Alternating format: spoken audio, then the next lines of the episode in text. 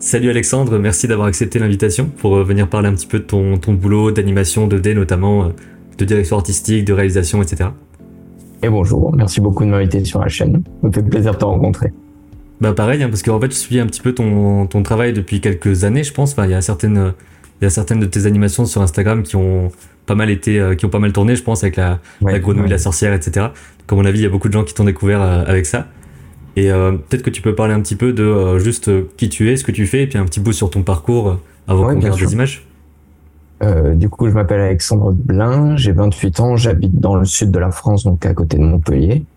Et depuis deux ans, j'ai la chance d'être réalisateur. Donc, euh, je réalise, donc pas pour l'instant, c'est pas des longs métrages, c'est en plus des euh, publicités, des trailers, etc. Mhm. Et c'est et en animation 2D et en animation 3D. Mais ça, je pense que je pourrais en parler un peu Ouais. plus tard. Euh, au niveau de ma formation, bah, déjà, si je reprends depuis le début, euh, quand, quand j'étais plus jeune, euh, j'ai une famille, donc moi, qui est euh, scientifique, mais qui a toujours eu un grand intérêt pour euh, ce qui est artistique. Donc, je sais que j'ai une maman euh, qui a toujours acheté beaucoup de bandes dessinées, les Calvinops, etc. Mhm. Et mon papa qui aimait bien Tintin et Astérix et qui nous le lisait quand on était plus jeune à ma sœur euh, et à mon frère aussi. Et donc, j'ai toujours été bercé dans un environnement où euh, le divertissement, c'est quelque chose euh, d'intéressant et de super bien. Et j'ai aussi mes grands-parents qui avaient un magnétoscope avec des, des cassettes et on regardait les Disney, etc. Et c'est aussi comme ça qu'à 6 ans, j'ai découvert le tombeau des Lucioles de Takahata. Ce qui Six était ans, un c'est peu euh, traumatisant, ouais. c'est pour ça que je me suis dit, il faut que je fasse ça, c'est passionnant, tu vois. Si on peut traumatiser c'est des gosses, j'y vais quoi. Ouais, ouais. c'est- Franchement, mais c'est ce qui est aussi intéressant, tu vois, dans le dessin animé, c'est que bah, les adultes se disent ah c'est du dessin animé, c'est Mm. pas sérieux. Et en fait, euh, bah, Takahata lui il aborde un sujet très sérieux. Et je trouve ça c'est hyper cool avec nos deux. Du coup, Ouais, euh, je sûr. continue et donc moi je suis né à Nancy. En fait, ma famille a déménagé après dans le sud de la France, euh, euh, à côté de Montpellier. Et euh, à ce moment-là, mes parents m'ont dit bah si vous voulez, vous pouvez choisir des activités. Et en gros, euh, dans le village où j'étais, il y avait un endroit qui s'appelait Artémuse, où c'était une sorte d'atelier créatif et euh, qui était géré par un monsieur qui s'appelle Sylvain Corentin. Et en gros, ce monsieur, il est dans le top 100 des plus grands sculpteurs au monde.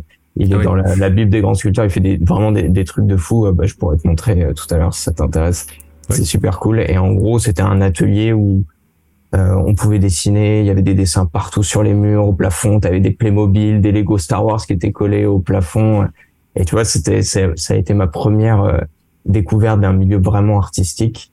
Et c'était hyper chouette. En fait, il y avait des tables euh, rondes où tout le monde dessinait. Il y avait des, donc, c'était des sections par âge. Et j'étais avec d'autres jeunes euh, de, de, bah, avec qui j'allais être au, au collège et faire mes études après. Et en fait, on dessinait, eux, ils ramenaient des, des, des livres de dessins animés, des mangas, etc. Et c'était hyper chouette. Et ça, ça m'a vraiment euh, tout de suite plu. Et en fait, après ça, je me suis fait ami avec une fille qui s'appelait Colline Exertier et qui m'invitait à ses anniversaires. Et une fois, elle m'invite à un de ses anniversaires et je rentre dans, dans, dans la maison, donc j'étais jamais venu. Et en gros, là, je vois plein de dessins au mur. Tu vois, je vois une, une salle où il y a des dessins au mur de, de Ouais. Rayman. Peut-être que tu connais. Euh, Ouais, bah Rayman, c'est c'est mon du- époque aussi, hein, du coup. On a à peu près Ouais, bah voilà, c'est ça. C'est bon, c'est bien qu'on puisse échanger parce que quand on en parle au niveau nouvelle génération, on dit ah oui, c'est vieux ça. Ouais. Et, euh, et du coup, moi, ça m'a vraiment interpellé. Et je demande au monsieur, donc le monsieur qui s'appelait Jacques Exertier, qui était le, en fait, le directeur d'animation euh, sur tous les Rayman et euh, sur euh, Beyond Good and Evil. euh, Ouais. Il a aussi travaillé sur euh, Peter Jackson euh, King Kong que tu que tu connais sûrement. Ouais, le, le, le gros jeu adapté, etc. C'était un gros truc ça euh, qui avait été fait à. Montpellier, ouais, Mm. ouais. Et en gros, euh, donc euh, il y a tous les enfants qui vont vers l'anniversaire et moi je lui pose plein de questions, il me montre, il commence à dessiner. Et en fait là, moi j'ai eu un gros coup de cœur, je me suis dit mais je veux absolument faire ça. Mm. Quoi. Et c'était l'époque donc de la Nintendo 64, donc déjà ça commence à dater. Et il montrait du coup bah tu vois là on a fait ça et il commence à me raconter tout ça. Moi j'étais dans un autre monde. Du coup je me suis dit euh, bah moi c'est vraiment quelque chose qui m'intéresse. Et du coup, j'arrive au, au collège, donc je pense de plus en plus au dessin, à l'animation, aux jeux vidéo. Et, euh, et en dernière année, en troisième, je rencontre un, un élève qui s'appelle euh, Lucas Hansel, avec qui je deviens super copain. Il me parle de jeux vidéo, d'animation. Il a une culture énorme, vraiment un gros passionné. Et en fait, lui, il m'explique que son papa, du coup, est Michel Hansel. Et Michel Ancel, en fait, c'est le, le, papa de Rayman. Et euh, c'est en fait il y a le créateur. Rayman. Ouais, ouais, il y a un lien de ouf. c'est hyper cool, tu vois. Et euh, lui il me dit bah mon papa lui il fait des jeux vidéo donc c'est lui euh, qui fait euh, qui fait Rayman il a il a rencontré il y a pas longtemps Peter Jackson enfin il y a quelques années pour faire King Kong etc du coup il me parle de ça moi je me dis mais c'est trop bien tu vois et et en fait il me dit bah si tu veux moi j'aimerais bien faire un jeu vidéo on fait un jeu vidéo quoi et moi je dis mais on fait ça carrément et, euh, et du coup, Lucas, bah, il fait des dessins, je fais des dessins en échange. Et en fait, à la fin de troisième, là, j'étais en train complètement d'oublier euh, euh les études. Je me dis, moi, j'ai envie, j'ai envie d'arrêter les études, mm. et, tu vois, de, faire du dessin. Et du coup, euh, euh, c'est pas ça qui s'est passé. Hein, Peut-être que les parents ont joué à ce moment-là quand t'as 14 ans. Ouais, ouais c'est ça. Bah, je, tu vois, je rentrais le soir, je dis ah, je te rends compte Michel Ancel, Peter Jackson, etc. Mes parents me disent bah on sait pas trop qui c'est quoi. Mm. Mais c'était c'était rigolo. Et en gros, euh, Michel Ancel était euh, bah, super ami avec euh, Jacques Exertier du coup. Donc c'était un, un, petit cercle. Et du coup, en fin de troisième, moi je me dis bah j'aimerais vraiment développer ça, continuer avec le dessin. Et du coup, j'en parle avec mes parents. J'essaye de me renseigner un petit peu avec la fameuse conseillère d'orientation. Et la conseillère d'orientation explique qu'il y a une formation à rappiquer mmh. qui s'appelait STD, STD I2A. STD2A, un truc comme ça. Ouais, sciences technologiques à rappiquer et elle explique qu'il y en a un Nancy et il y en a un aussi à Nîmes. Et en fait, que la sélection euh, se fait sur les notes. Donc moi, je bosse à fond, etc. C'est vrai que c'est une euh, bonne motivation. Hein. Si on te dit les notes vont vraiment jouer dans le fait de derrière faire du dessin et tout. C'est impressionnant. Parce que du coup, euh, bah, comme beaucoup d'élèves, l'école, moi, ça m'intéressait hmm. pas forcément. Et là, en fait, ça m'a mis vraiment un coup de motivation. Je me suis dit, si c'est possible de faire quelque chose de, de vraiment cool après, c'est une sorte de quête à débloquer, on, se dit il faut gagner des points et tout. Ouais, ouais. Donc j'ai sorti mon compas, ma règle, je me suis dit c'est parti, là, les maths, ça va bien le faire. ouais. Et, euh, et en gros, bah du coup, je suis allé aux portes ouvertes, donc c'était hyper sympa. Ils avaient en fait euh, à Nîmes, c'était un, un, long couloir avec beaucoup de salles en parallèle, et chaque salle en fait avait une thématique. Et du coup, il y avait des grandes planches au format raisin avec des dessins, etc. Et c'était, moi, je trouvais ça vraiment super. Il y avait plein de couleurs. Et je me suis dit, bah vraiment, on fait ça. Et du coup, j'ai eu la chance d'être pris. Donc, par contre, c'était en internat. Hmm. Donc, euh, ça déjà, c'était un peu dur de te dire, oh, t'as 15 ans, euh, tu vas partir en internat.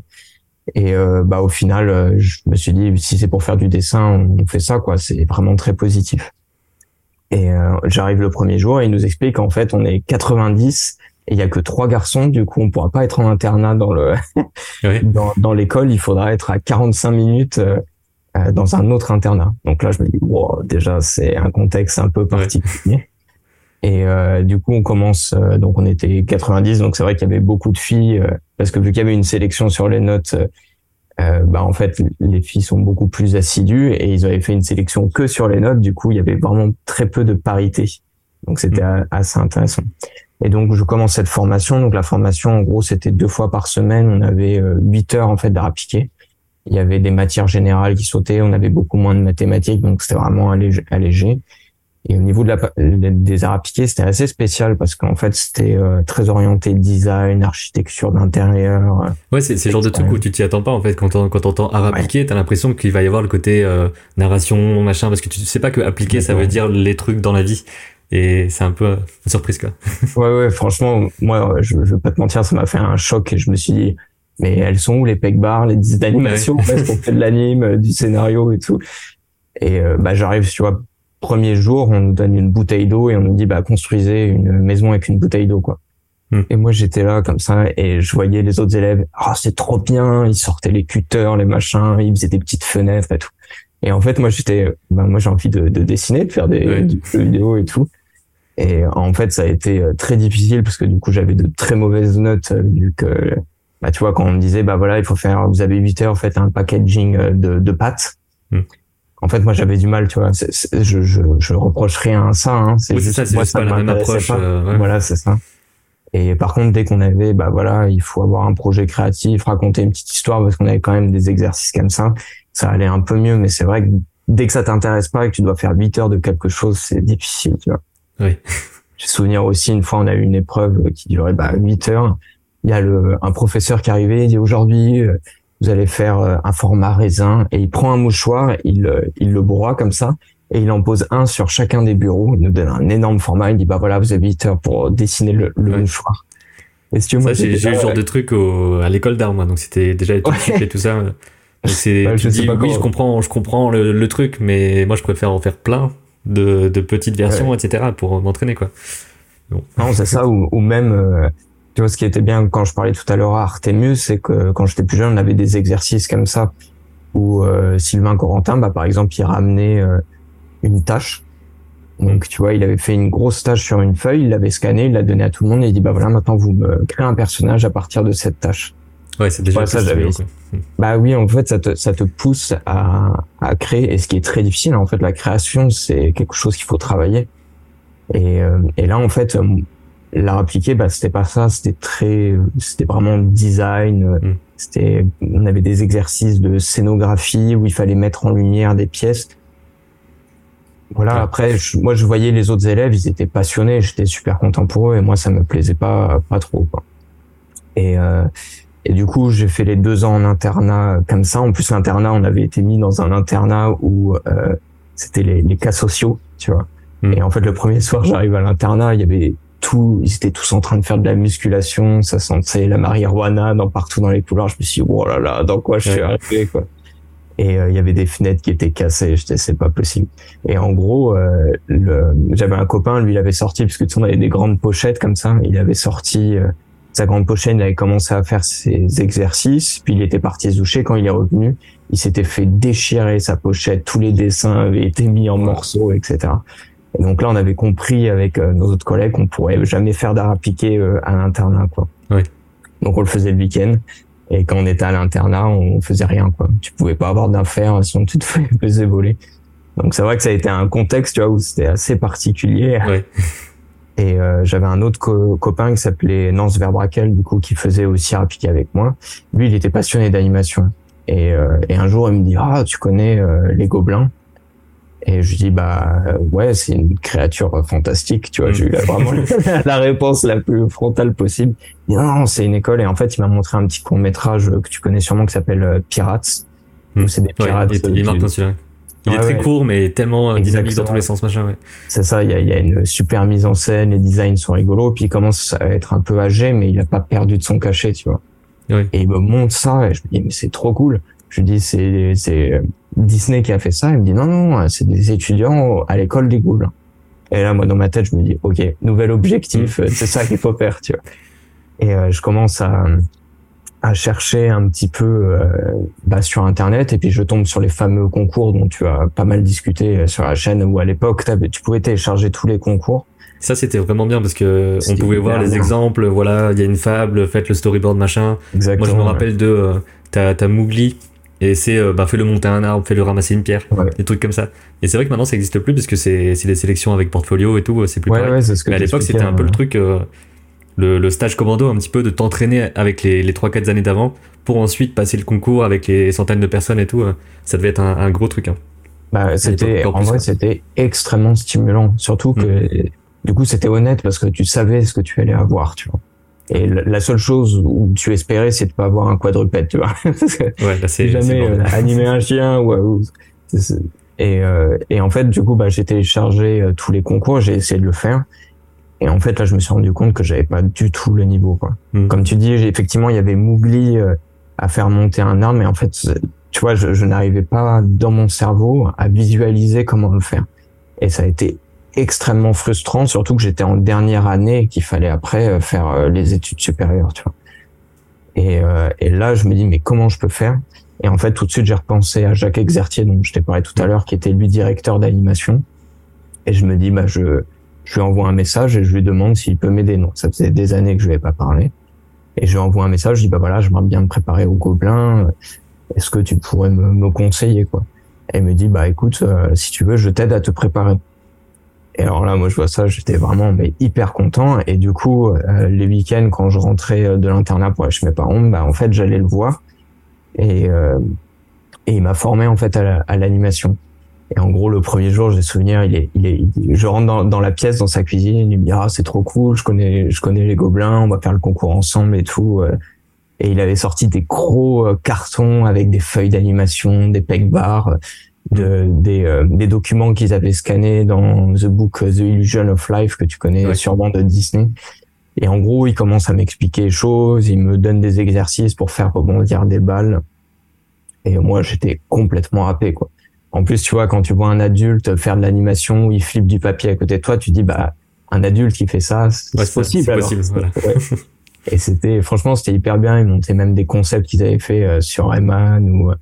Euh, enfin, t'as vu des trucs aussi qui sont un peu euh, planqués, quoi. T'as vu les coulisses.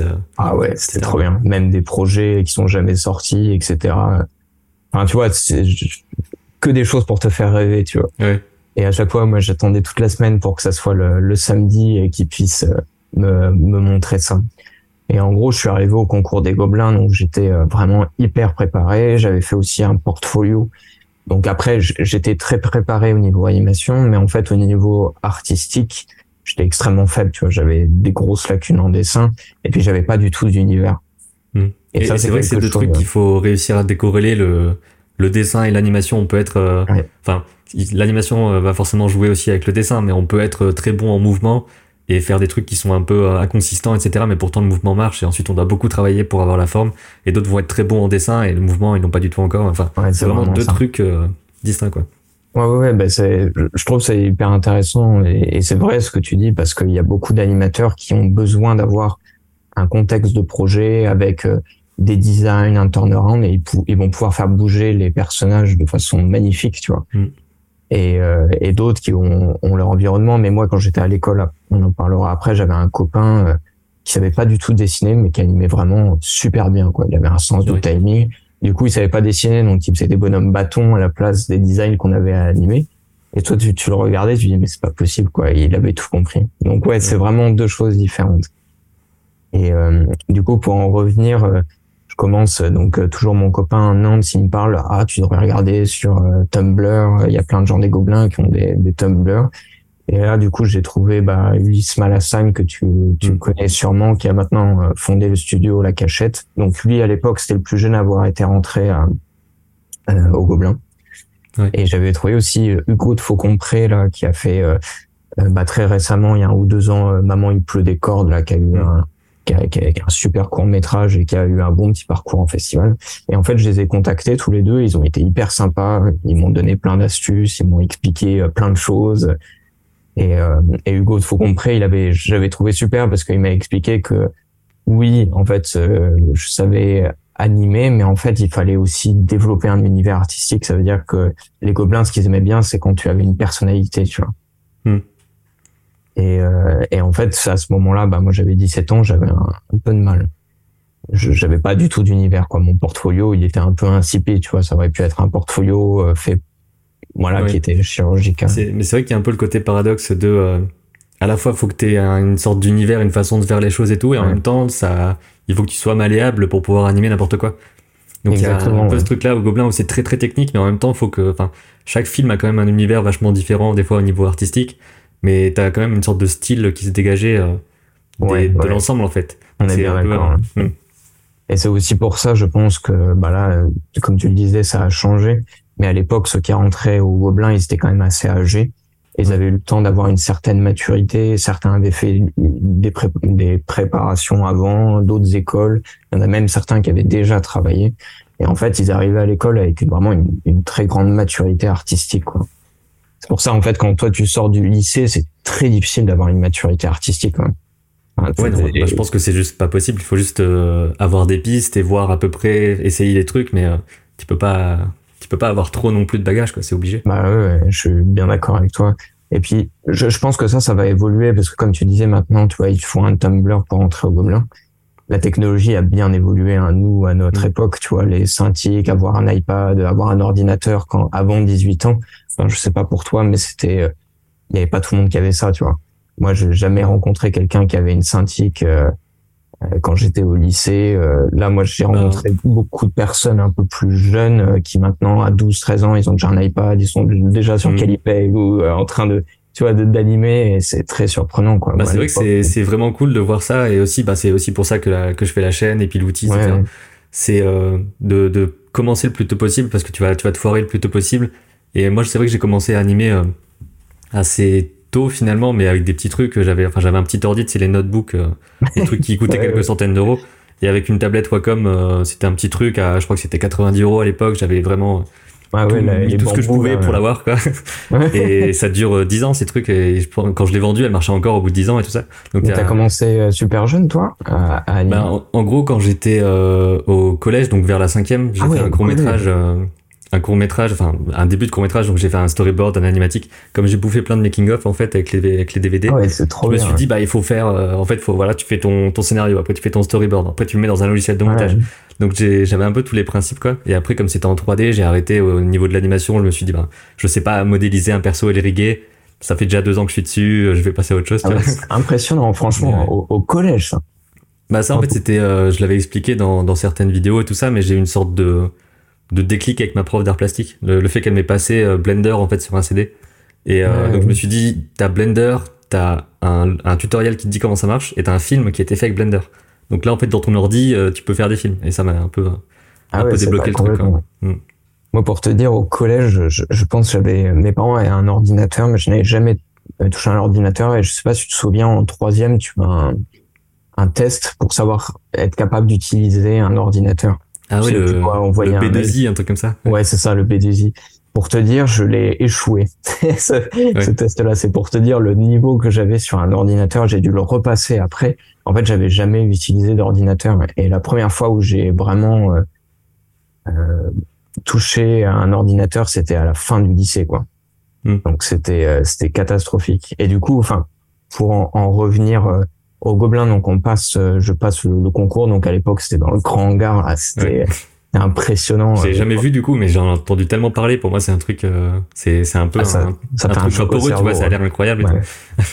ah ouais, c'est super bizarre. En fait, c'est tu vois des, des, des personnes d'âge différents, euh, de qui viennent d'endroits complètement différents, et tout le monde est réuni pour la même passion. Tu vois, donc déjà c'est super cool. Parce que ce qui est intéressant, tu vois, t'as as, l'examen qui est très intéressant, mais après t'avais la discussion avec tous les gens Certains qui disaient qu'ils avaient fait deux heures de vélo pour venir ici pour pouvoir faire passer le concours, et d'autres qui disaient ah bah moi j'ai déjà travaillé dans des studios, donc tout le monde était là bon mais c'est trop bien. Et le ouais le concours c'était énigmatique quoi. Et euh, et du coup en, en fait le, le concours écrit s'est très bien passé, donc j'ai été sélectionné pour l'oral. Et en fait, quand je suis arrivé à l'oral, j'avais préparé mon portfolio, moi j'étais hyper motivé, etc et je présente tout. Donc à l'époque, il fallait faire un storyboard pour présenter un petit court métrage. J'avais fait quelque chose d'assez simple où c'était euh, Batman et, et, Superman qui faisaient un battle de danse pour savoir qui mm. était le meilleur. Donc tu vois, j'avais essayé de faire quelque chose d'un peu rigolo. Et en fait, euh, ça s'est très mal passé euh, l'entretien oral où ils m'ont expliqué, bah en fait que j'avais que je n'avais pas de personnalité. Mais ça, veut dire que tu avais passé déjà le, la partie écrite, enfin la partie ouais, l'écrit en fait, j'ai grâce à Jacques Exertier qui m'avait vraiment bien préparé. Je pense que sur la partie animation, j'avais fini dans les sept premiers du classement. Hmm. Et ensuite, euh, la partie storyboard, donc on avait une fable avec des souris. Ça, j'avais fini moins bien classé, mais ce qui avait fait que j'étais passé à l'oral. Ok. Et après, ils t'ont euh, cassé là-bas euh, pour le côté univers, en fait. Ah ouais, franchement, ça m'a fait du mal. Ok. On me dit, bah, ouais, on est, on est désolé, mais en fait, avec son Blin, euh, il n'y a pas d'univers, quoi. Et euh, en fait, moi, ça m'a ça m'a mis tellement un coup, si tu veux, quand je parce que moi j'étais parti pour faire les Gobelins, ça m'a vraiment mis un coup. Et en gros, ils m'ont dit, mais donc t'as as du potentiel, mais en fait, il va falloir que tu travailles vraiment le côté artistique parce que pour qu'on sache un peu plus euh, qui tu es.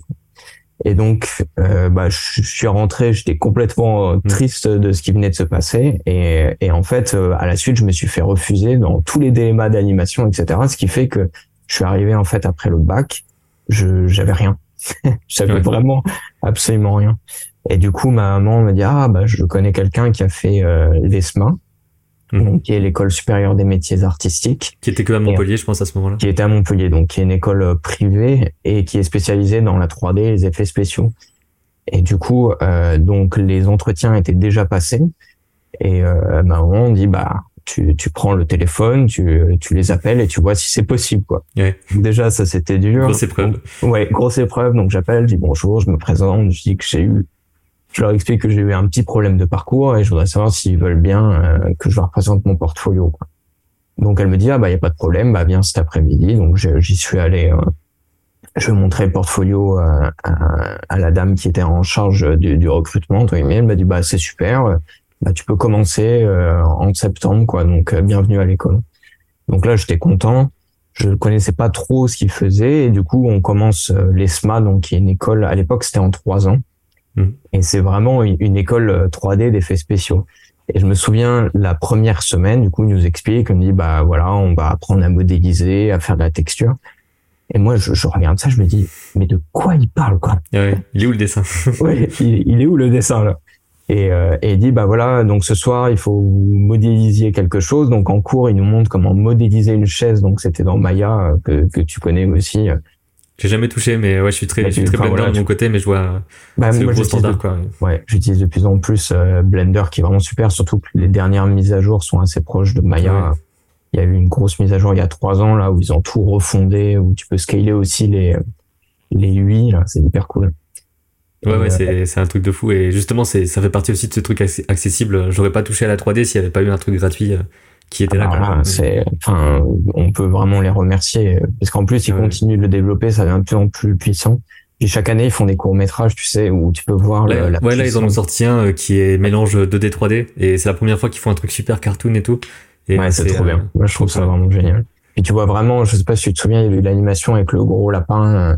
Ouais, Big Bug euh, Bunny. Enfin, Donc tu, vois, ouais c'est ça, Big Bug Bunny. Et l'évolution entre ça et ce qu'ils font aujourd'hui, c'est c'est extraordinaire. Il y a de plus en plus de studios qui l'utilisent en plus, c'est vraiment cool.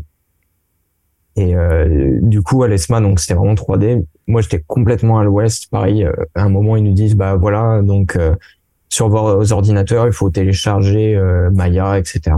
Et je lui dis, mais du coup, vous, vous nous les donnez, les ordinateurs? Et là, il y a tout le monde qui a rigolé, tu vois. Il dit, bah non, il faut enfin, vous êtes censé avoir un ordinateur, tu vois.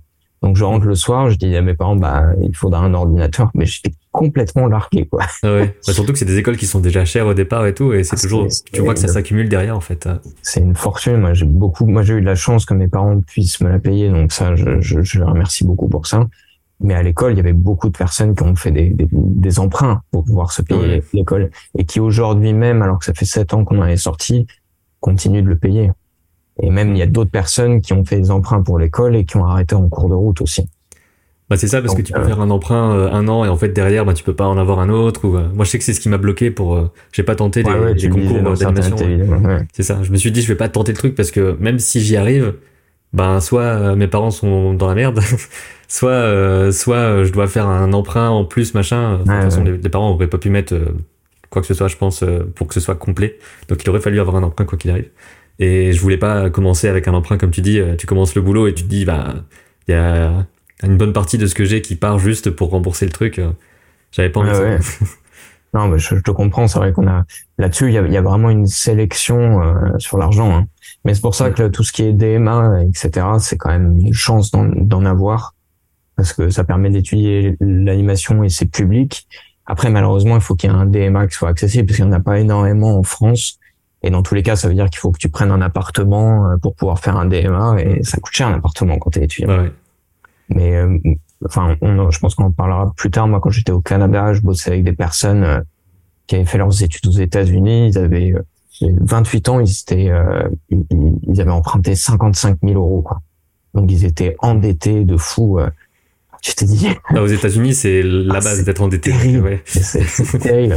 Franchement, on te dit t'as 30 ans, tu dois déjà 60 000 euros, euh, ça te calme quoi. Ouais.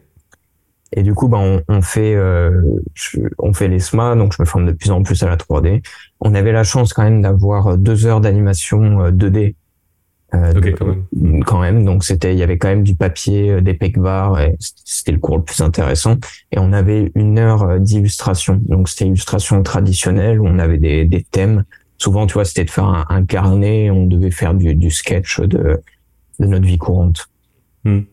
Et, de toute façon, c'est une école 3D qui fait du court métrage euh, au bout, il faut qu'il y ait une direction artistique, qu'il y ait des concept art, euh, il faut quand même qu'il y ait du dessin à un Exactement. Et c'est même très surprenant parce que il y en a beaucoup, euh, enfin, il y a 90% des gens qui ne savent pas dessiner, qui ne veulent pas dessiner. Hmm. C'est vraiment, ça veut dire que tout ce qui est fait en, fin d'année, c'est hyper bien organisé parce qu'à chaque fois, il y a quand même une personne dans le groupe qui est mm. passionnée par le, développement visuel. Ouais. Et, qui se dit euh, la 3D, c'est pas mon truc et je peux quand même exister dans l'école. Euh, exactement. Et après, il y, a des, il y a des personnes qui aiment vraiment bien les deux. Moi, c'est ce que j'ai trouvé aussi intéressant. Ça veut dire que j'ai des amis qui font du développement visuel aujourd'hui et qui continuent de faire de la 3D et qui même parfois font des concepts en 3D. Donc, c'est vraiment le, niveau au-dessus. Et du coup, bah, on, donc je continue ça. Euh, en fin d'année, je rencontre un, un copain qui s'appelle Félix Ferrand et qui lui, en fait, faisait du digital painting. Et du coup, parce que nous, c'était tout était sur papier ou en 3D. Et lui, il avait une petite scintille. Et du coup, je lui envoie un message. Je dis, bah, est-ce que tu pourrais me montrer comment tu fais? Et du coup, il avait une, une toute petite scintille 12 pouces. Je sais pas si tu te souviens, les, les 12 hits, Et en gros, il faisait du digital. Du coup, il m'a montré. Là, je me suis dit, c'est hyper cool. Et il me dit, bah voilà, ça se peut faire du concept art. Et là, je me dis, ah, bah, quand même, dans la 3D, t'as ce, cette branche concept art que je connaissais pas du tout. Et on passe la deuxième année. En fait, en fin de deuxième année, euh, il faut faire un stage. Et du coup, moi, j'étais euh, à faire un stage dans la 3D, ça m'intéresse pas trop. Mm. Et euh, du coup, je, je, je, côtoyais toujours mon, mon ami qui s'appelle Lucas Hansel, dont j'ai parlé tout à l'heure, qui était au collège. Et je lui envoie des messages et, et, lui il me dit bah si tu veux, moi je fais un, un stage euh, à Wild Sheep donc c'est un, un, studio que Michel Ancel a créé en parallèle d'Ubisoft pour faire des licences un peu plus indépendantes. Il dit bah tu prépares un petit portfolio et tu leur présentes et on voit ce que ça donne quoi. Et du coup donc je prépare vite fait un portfolio avec des dessins, du digital painting. Du coup j'avais une, une, petite tablette bah, comme toi la bambou euh, euh, que, que, mes parents m'avaient offerte où j'avais j'ai pu commencer le digital painting. Et donc je vais voir euh, une dame qui s'appelle Céline Théier, qui était la directrice artistique du studio Wildship. Elle me dit, ah bah cool, bah tu feras ton stage ici. Du coup, je fais le stage là-bas. Donc elle me dit, bah tu vas faire de la 3D en fait. Moi, j'étais là, mais non, je voulais faire du concept. Elle me dit, bon, bah on fait un deal. Tu fais un peu de 3D et tu fais un peu de concept. Et je dis, bon, bah d'accord. Et du coup, euh, c'était assez cool parce qu'elle m'a dit, bah voilà, on aimerait bien qu'au bout de deux mois, tu aies designé un personnage pour le jeu vidéo. Donc le jeu s'appelait Wild où c'est des personnages qui sont dans un environnement infini, et c'est des, des chamans, etc. Et c'est vraiment, euh, c'est très proche de la nature, c'est-à-dire que les chamans peuvent se réincarner en un serpent, puis tu te déplaces, etc. Mm. Donc c'était assez cool. Et euh, du coup, j'ai dû designer un enfant, j'ai dû le modéliser, le faire en texture, et ensuite euh, le mettre dans le moteur et le tester dans le moteur de jeu. Donc ça, c'était trop cool. Ça veut dire que sur chaque poste d'ordinateur, tu avais une, c'était une, une PS4, je crois, et tu avais ta petite manette et en gros tu faisais ton truc et puis tu le lançais dans le moteur de jeu puis après tu jouais ton personnage tu voyais ce qui marchait pas et tout. Et euh, et en fait dans ce studio donc qui était un tout petit studio j'ai rencontré euh, euh, deux personnes. Donc il y avait quelqu'un qui s'appelait Christophe euh, Messier et qui était euh, concept artiste qui a bossé du coup sur beaucoup de jeux d'Ubisoft et il faisait des enfin des, des concepts hyper chouettes tu vois, il faisait des choses comme ça. Ouais. Du concept couleur, très. Et moi, ça, j'avais jamais vu. Ça veut dire que c'était la première fois que je voyais. Je me suis dit, c'est trop, trop cool. Et il y, avait, Christophe Messier et il y avait aussi un, le superviseur animation, animation qui s'appelait euh, Nicolas Guérou. Et en fait, Nicolas Guérou, c'est un des animateurs sur Pirates. C'est le, le court métrage des Gobelins. Et en gros, du coup, bah, j'ai énormément discuté euh, avec eux et Christophe Messier, lui, m'a montré, bah voilà, quand tu fais un concept, tu fais comme ça. Et en fait, ça m'a vraiment euh, super inspiré. Nicolas aussi m'expliquait comment dessiner, il me corrigeait mes concepts. Et du coup, j'alternais entre la 3D et la 2D. Et il y avait aussi Michel Ansel qui venait euh, tous les, euh, qui était là les après-midi. Et en gros, donc c'était son studio et, c'était hyper cool parce qu'il me disait, bah voilà, j'aimerais bien que tu designes. Je vais te montrer. Je pense que j'avais mis quelques concepts. Donc ça, c'est ce que j'avais fait à Wild. Euh, donc j'ai pas tous les dessins, je les avais mis en planche pour faire un portfolio. Oui. Mais en gros, il me dit bah voilà, j'aimerais bien que tu fasses des designs de chaman, des choses un petit peu euh, un petit peu étranges, complètement atypiques. Et du coup, c'était hyper chouette parce que je, me retrouvais donc le matin, je faisais de la 3D, j'étais un peu un ronchon et l'après-midi, je faisais du concept avec tout le monde, c'était trop bien. En même temps, faire de la 3D, ça, ça a dû euh, aider aussi, enfin, sur certains trucs parce que je sais que de mon côté, modéliser, etc. Même si je fais pas, j'ai pas encore fait vraiment de trucs organiques, mais ça me permet de mieux comprendre aussi euh, la, la gestion de certaines formes dans l'espace, des trucs comme ça, quoi. Mais aujourd'hui, en fait, euh, même si tu travailles dans la 2D, je pense que ce n'est plus possible de ne pas connaître la 3D. C'est extrêmement compliqué, surtout si tu veux faire de, si quelqu'un veut faire de la réalisation ou quelque chose, ou même du concept, hein, parce qu'on va en parler tout à l'heure. Euh, moi, quand je suis arrivé, que j'ai fait du, du, concept, par exemple, sur Bob l'éponge, etc., ils nous demandaient de faire des, des refs en 3D. Hmm. Donc ça veut dire qu'il fallait faire des, tu faisais un design et c'était pas juste tu fais le design et tu l'envoies à l'autre département. C'est tu fais un design, tu fais un blocking en 3D et ensuite tu l'envoies à l'autre département. Donc je suis vraiment d'accord avec toi. J'ai vraiment beaucoup et très longtemps râlé sur la 3D, mais en fait c'est c'est c'est hyper utile. Ouais. Bah ça fait partie de la palette d'outils qu'on peut avoir. Je sais que pour euh, faire du concept, on peut très vite euh, mettre des, même sans forcément modéliser euh, complètement, mais mettre des petits blocs, des trucs comme ça, tester des angles de caméra et tout. Euh, je, je, galère quand même pas mal à faire ça sans 3D, quoi. Ouais, bien Placer des éléments dans un décor, c'est, c'est chaud en vrai si t'as pas ça. Ouais, ouais, c'est hyper dur. mais en, en, vérité, même à Disney, ils le font. Ça veut dire que aujourd'hui, tu, tout le monde, entre guillemets, sait dessiner quand t'es concept artiste ou que tu dessines, tu sais faire une perspective. Mais en fait, faire une perspective, c'est long, c'est minutieux. Et parfois, tu, si tu te dis, bon, le temps, il vaut mieux que je le passe à créer, à faire un beau rendu, ou alors à faire une perspective, bah, très rapidement, tu te dis, peut-être ça vaut le coup que je fasse une maquette en 3D. Mm. Comme ça, j'ai ma perspective, je peux placer ma table, etc. Puis je redessine par-dessus, et puis après, je pousse l'image pour que ça soit, que ça soit super cool, quoi. Ouais, Mais ça, effectivement, c'est, ouais, c'est, c'est hyper complémentaire. Et du coup, euh, donc j'ai la chance de, de, faire un peu du concept. Donc j'ai fait beaucoup de ce qu'ils appelaient des, des shelters. Donc c'est des, des endroits où le, le, petit chaman pouvait aller. Donc je fais un peu de concept. Donc je finis le stage et, et une fois qu'on finit euh, le stage, euh, j'arrive en dernière année de l'ESMA et il faut faire le court métrage. Et en fait, euh, le court métrage, je dis bah moi du coup j'aimerais bien faire le, le, le concept art euh, si c'est possible.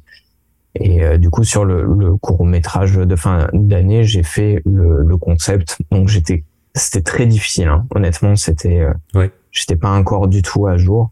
Donc ça, par exemple, c'est euh, des concepts que j'ai fait pour le, court métrage de, de fin d'études. Je vais le montrer après un peu. Donc qui était en 3D. Donc ça se passait dans une rame de métro et il y avait beaucoup de personnages. Donc là, par exemple, c'est le color script que j'ai fait pour le, court métrage de fin d'études. Là, c'était la rame de métro où tout se passe. Là, c'est tous les designs du coup des différents personnages. Bon, ça commence à être un peu vieux parce que ça, c'était en, en 2016 début d'année 2016. Ça, c'était pour le générique de fin. Donc ça, c'est la couverture. Euh, ça, je me rappelle bien de, de l'affiche. Ah oui, tu, tu as déjà vu. Et du coup, le, le, film, je pense que, que je l'ai vu, mais en tout cas, l'affiche, c'est sûr et certain que. L'affiche, ouais. Et bah, du, coup, c'était assez sympa parce que l'affiche, donc, euh, j'ai fait un, j'avais fait un concept art. Et ensuite, c'est moi qui ai placé tous les personnages en 3D. Donc, j'avais euh, mon collègue Lucas Germain qui lui a fait le lighting. Puis, en fait, il y a beaucoup de compositing, de dessin, de rajouter. Donc, c'était assez complémentaire. Mhm. Et du coup, effectivement, j'ai oublié de le mentionner, mais on était à plusieurs sur ce court métrage. Ça veut dire qu'à l'ESMA, euh, en dernière année, il y a des groupes de 5 ou 6. Ça a peut-être changé, ça. Mais du coup, on était vraiment en groupe avec chacun et une force différente. Donc euh, euh, moi j'étais plutôt dans la partie graphique, Lucas Germain lui faisait plutôt tout ce qui était lighting, surfacing.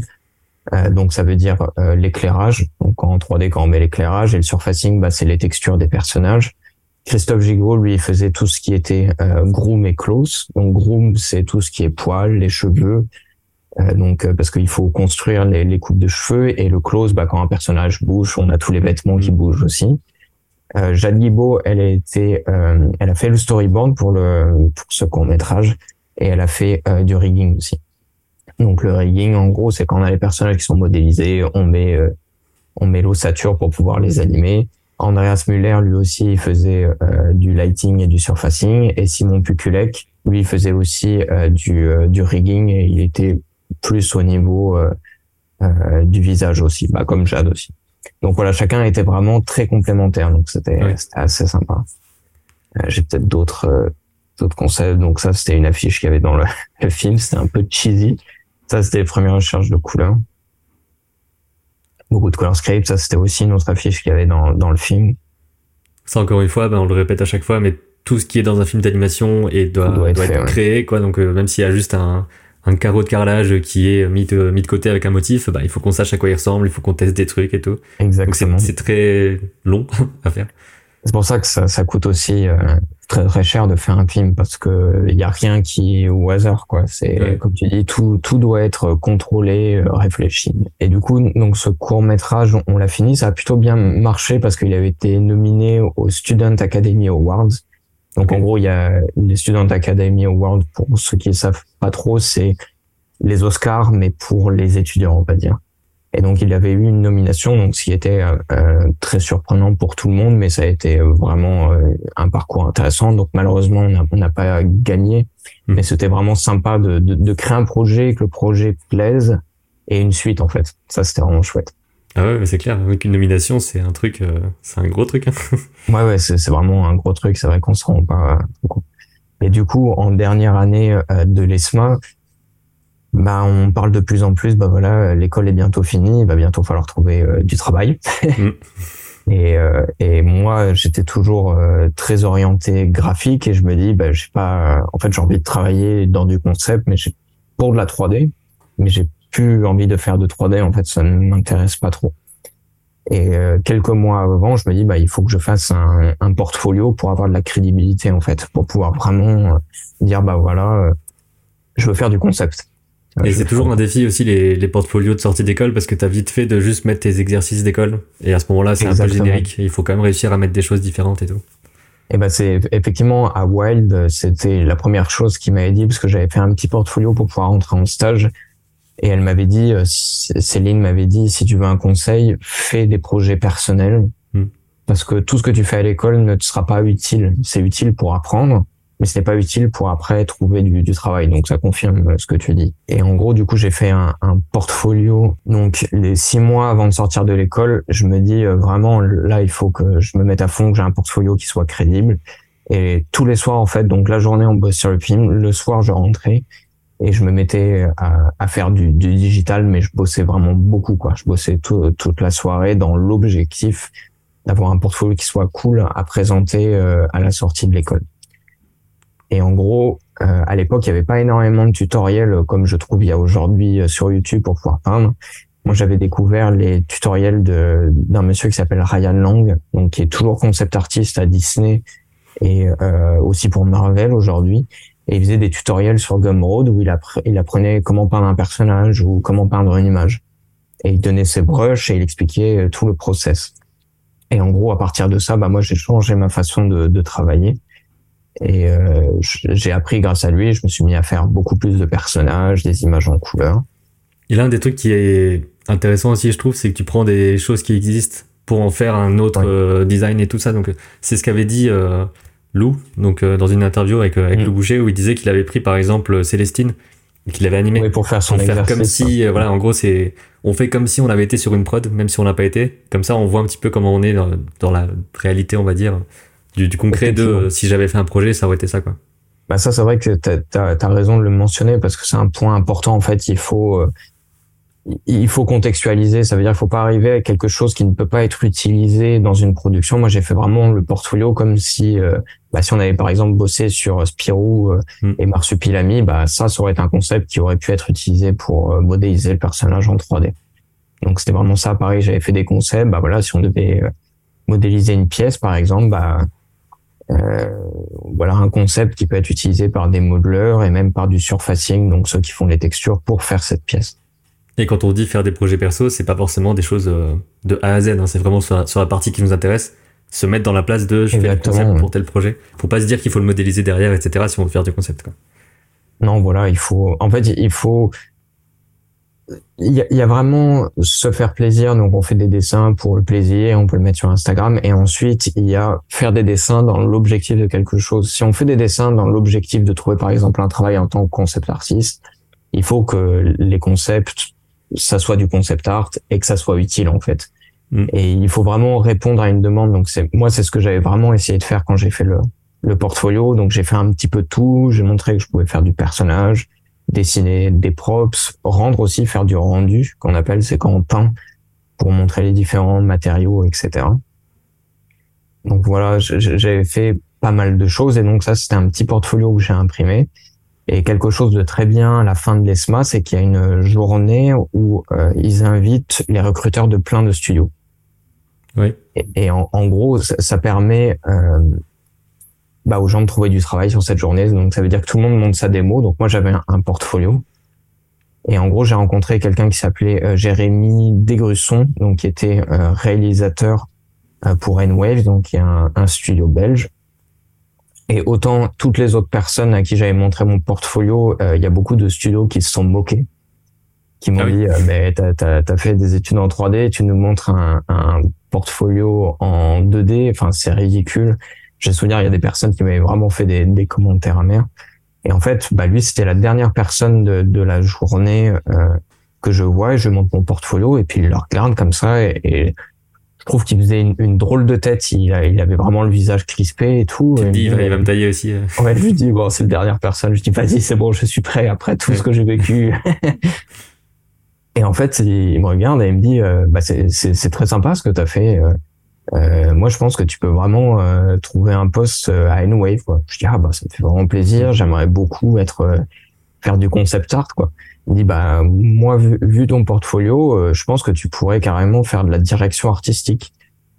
je, je, regarde, je dis, c'est peut-être un peu ambitieux pour. Normalement, c'est après. Quoi. Ouais, normalement, on fait d'abord du concept et tout, ensuite on est assez expérimenté. Et des fois, on n'est pas du tout directeur artistique, jamais aussi, quoi. Bah oui, ouais. Et puis c'est c'est vraiment très différent. On va avoir l'occasion d'en parler euh, après. Donc voilà, donc ça c'est le, portfolio que je vais montrer. Mais il est vraiment très euh, très complet en gros parce que il y a souvent la question un peu de quelle taille fait un portfolio. Il n'y a pas de règles spécifiques non plus, mais pas de. Ouais. Il y a un peu le côté, il faut pas que ce soit trop long. Et là, il est quand même super long. Mais donc t'as dû t'as dû euh, équilibrer quand même pour que ce soit toujours un petit peu différent, etc. En fait, j'avais, voilà, c'est ça. Moi, j'avais structuré le portfolio déjà pour montrer euh, la capacité de faire du personnage, la capacité de faire euh, des, des, peintures de personnages qui sont qui ressemblent à de la 3D pour que ça puisse être utilisé, de faire des designs d'environnement avec ce qu'on appelle des props. Donc, il y a le set environment, c'est euh, par exemple une pièce, et les props, c'est les objets qu'il y a dans cette pièce. Et ensuite, il y a tout ce qui est couleur, où on, fait un rendu d'image, on fait le color script aussi. Donc tout ça, dans le concept art, ce sont des départements qui sont séparés. Et moi, vu que je, je, ne savais pas si j'étais capable de rentrer en personnage, en set, etc., j'ai fait un petit peu tout pour avoir un large panel à montrer. Hmm. Aussi, j'avais pris en compte que mon euh, portfolio était en papier. Et en fait, quand tu as un livre papier, ça va beaucoup plus vite de tourner les pages que quand tu as un PDF que tu scrolles. Donc je m'étais permis comme ça, tu reviens sur des trucs et tout, ouais, c'est plus voilà, ça. Hmm. Et aussi, malheureusement, la, la quantité euh, donne aussi de la crédibilité. Ça veut dire que moi, si j'étais arrivé, je leur dis, bah, je fais une étude en 3D, mais je veux faire du concept art. Euh, si j'avais cinq pages de portfolio, j'aurais pas eu forcément la crédibilité que j'ai eu là avec quelque chose de très étoffé et du hmm. color script des personnages. Donc ça, par exemple, d'où le fait qu'il n'y a pas vraiment de règles en fait. Euh, Exactement. si, si tout est assez euh, complet pour donner envie de, de prendre quelqu'un pour le travail et tout, bah c'est bon en fait. Il n'y a pas forcément besoin. C'est comme pour les démorils d'animation. On peut très bien avoir 30 secondes de folie et, et, ça marche, ou alors quelque chose de plus long mais qui montre plus de diversité. On essaie d'avoir des standards un petit peu, mais finalement il suffit d'une personne qui se dise bah ça ça marche et voilà quoi. Non c'est ça. Après, je pense aussi le, les portfolios, il faut que ça soit quand même que ça, ça corresponde à, à, un objectif. Par exemple, là, mon objectif, c'était de rentrer dans du, euh, du, du, concept art. Du coup, j'ai montré que je savais faire du concept art. Mais on en parlera peut-être tout à l'heure quand j'ai fait des portfolios pour rentrer à Micros. Euh, par exemple pour bosser sur euh, Bob l'éponge ou euh, sur Paw Patrol. En fait, ce que j'ai montré dans mon portfolio, je savais que ça allait correspondre à ce mhm. que eux, ce dont ils avaient besoin. J'allais pas mettre, par exemple, des, des, des, recherches de, de chaman ou des dessins à la plume sur du papier, parce qu'en fait, eux, ils auraient vu ça, ils auraient dit, bah, ok, c'est cool, mais ça, nous, on n'en a pas besoin. On veut quelqu'un qui sache dessiner, par exemple, pour Bob l'éponge, des, des, personnages dans le style Bob l'éponge, etc. Donc il faut quand même que le portfolio soit dans un objectif. Voilà. Si on si on va à Disney par exemple, qu'on veut rentrer à, Disney, on va pas faire un on va faire un portfolio avec qui correspond à Disney. Donc on peut très bien faire des trucs de Warcraft ou je sais pas quoi. Exactement, voilà, c'est ça, ou du pixel art. Euh, après, ça peut être une ouverture, tu vois. À la fin de ton portfolio, tu peux mettre du pixel art en disant bah moi j'aime bien ça aussi. Hmm. Mais souvent, il faut que ça corresponde parce que surtout il y a énormément de compétitivité dans ces domaines-là. Et souvent, les portfolios, ils sont, euh, ils ouvrent les deux premières pages et si ça correspond à ce dont ils ont besoin, ils vont regarder la suite. Mais souvent, en fait, personne ne les regarde en entier, quoi. Ouais. Et d'où le fait aussi que euh, les viser à un studio gigantesque, ça peut être aussi une, une, quête à faire, etc mais il y a plein d'autres studios qui ont peut-être des besoins euh, différents ou euh, en fait dans, dans un studio plus petit tu seras peut-être moins spécialisé mais tu pourras toucher à plus de trucs diriger justement le visuel plus facilement on va dire parce qu'il y aura moins de demandes et tout ça donc il faut pas hésiter à aller aussi vers des studios plus petits et il n'y a pas que les gros studios à prendre en compte oui, c'est vrai que là je parle de gros studios depuis tout à l'heure mais comme tu dis même dans la publicité souvent ils ont besoin de personnes mmh. beaucoup plus polyvalentes donc là, ça a beaucoup plus l'intérêt d'avoir un portfolio qui est polyvalent pour leur montrer, bah moi, je peux être utile et faire plusieurs choses. Mais voilà, en, en fait, faut prendre une petite, euh, un petit temps avant en se disant, je vais, je vais cibler ça. Je prends euh, quelques temps pour faire mon, mon PDF et puis je, j'enlève ce qui va pas euh, par rapport à la cible. Et toujours être changeant comme ça pour, enfin, savoir mettre en page assez rapidement un truc, quoi, finalement, pour pouvoir correspondre. Ouais, ouais, pour pouvoir s'adapter. Mais c'est vrai que les, les gros studios, c'est pas un objectif en soi. Par exemple, quand, quand j'étais à, Wild, la plupart des personnes qui, qui travaillaient à Wild, en fait, avaient bossé à Ubisoft, ils avaient bossé dans des très grosses boîtes. Euh, Nicolas, lui, par exemple, il avait bossé sur les Harry Potter, il avait fait euh, la supervision en 3D, animation, etc. Enfin, tu vois, c'était des gros projets. En fait, il avait décidé volontairement d'aller à Wild dans un beaucoup, dans un studio beaucoup plus petit, beaucoup plus familial, avoir peut-être des outils qui sont moins performants, etc mais en fait, il a, il a choisi un contexte de vie où il était à un endroit où il voulait être, faire quelque chose qu'il a envie de faire, avoir moins de pression. Ce qu'il faut se rendre compte, c'est que dans les gros studios, même s'il y a beaucoup d'argent, il y a beaucoup de pression. Quoi. On en parlera tout à l'heure. Euh, euh, quand on bossait sur des Bob l'éponge euh, ou sur Pop Patrol, il y a, y a de la pression, il y a des gros quotas, il faut que ça soit toujours très qualitatif on peut se faire refuser des dessins quand même. Donc, euh, tu vois, si jamais euh, un, réal ou un DA te dit, ah, moi, je regarde pas ça, c'est pas au niveau, tu vois, ça te met un petit coup de tu vois. Donc, parfois aussi, c'est super bien d'être dans un studio qui est un, peu moins ambitieux, qui a un peu moins de temps pour faire les choses, mais voilà, qui est plus organique euh, ou qui est plus riche, on va dire, en, termes de variété aussi. du coup, je, je fais ce fameux portfolio euh, donc lui, Jérémy, il me dit bah écoute, à l'occasion, je te rappellerai. Donc moi je me dis ouais, mon directeur artistique là, c'est peut-être un, un, petit peu euh, ambitieux et prétentieux. J'aimerais bien déjà commencer par euh, du, du, concept art. Du coup, j'envoie mon, mon, portfolio un peu partout. Euh, j'ai reçu ou je recevais pas de réponse ou des réponses très négatives. Et un jour, j'ai mon copain Félix qui m'avait montré le, le, le digital painting qui m'appelle et qui me dit ah bah là on fait un petit projet pour euh, Supamont, on aurait besoin de quelqu'un qui peut faire des, des concepts, est-ce que ça t'intéresserait? Et je lui dis bah ouais carrément. Donc là je fais, je l'ai mis ici, donc c'était Legend of the Fox sur Yuxia. Donc c'était euh, ça, donc je vais montrer, qui, qui est assez cool en fait. C'était après Zootopia, donc on sentait vraiment euh, l'inspiration. C'est vrai qu'il y a un peu des, des, phases comme ça où il y a un gros film qui sort et ensuite il y a un peu des, des dérivés qui permettent de faire d'autres univers, etc. À, à, peu près le même, euh, le même bah, style des fois dans les concepts. Tout en ayant sa propre personnalité. Tu vois, avec euh, Spider-Verse par exemple, euh, quand c'est sorti, après, y a Tout le monde met des coups de pinceau, hein. etc. avec de la 2D, 3D, c'est cool, c'est que c'est inspirant. Et du coup, ça, c'était le, le premier projet en freelance que j'ai fait où je devais faire des, des expressions retaper un petit peu les designs. Donc ça, ça avait été sympa à faire. Donc tu avais déjà le design fait et toi tu devais faire les expressions. Voilà, c'est ça. On avait le design. Après, le, design avait été fait par. Euh, il fonctionnait pas en 3D. Du coup, il m'avait demandé de, de, refaire bien les mhm. paupières, les volumes, etc. pour que ça soit faisable en fait en modélisation 3D.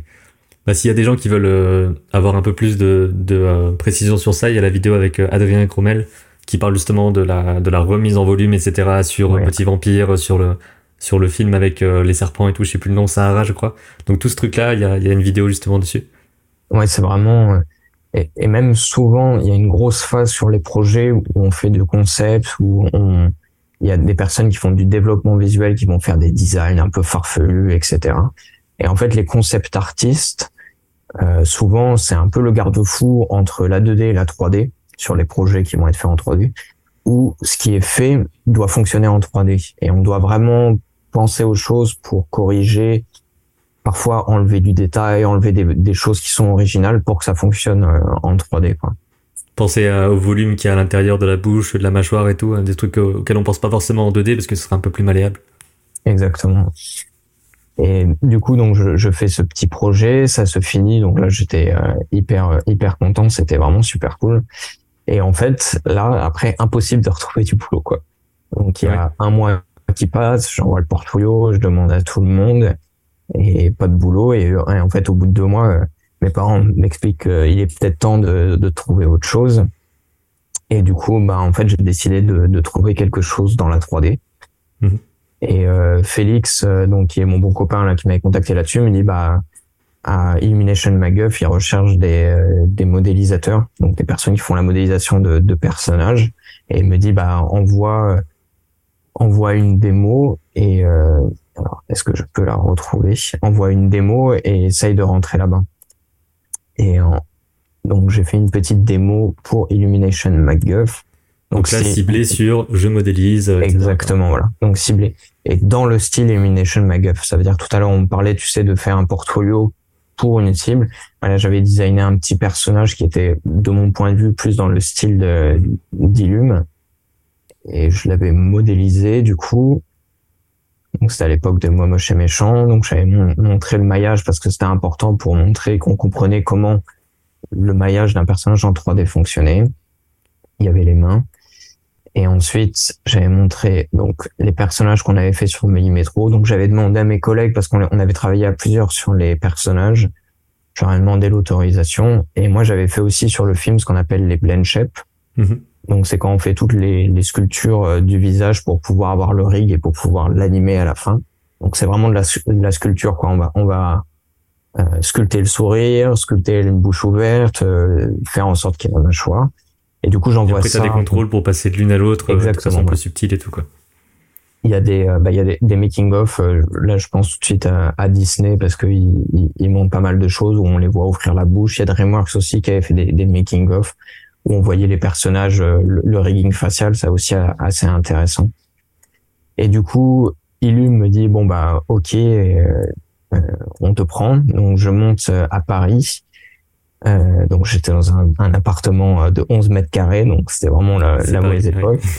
en plus à ce moment-là, moi j'avais ma conjointe euh, Lucie qui elle, du coup avait trouvé du boulot, mais euh, à Londres. Donc c'était une période un peu difficile.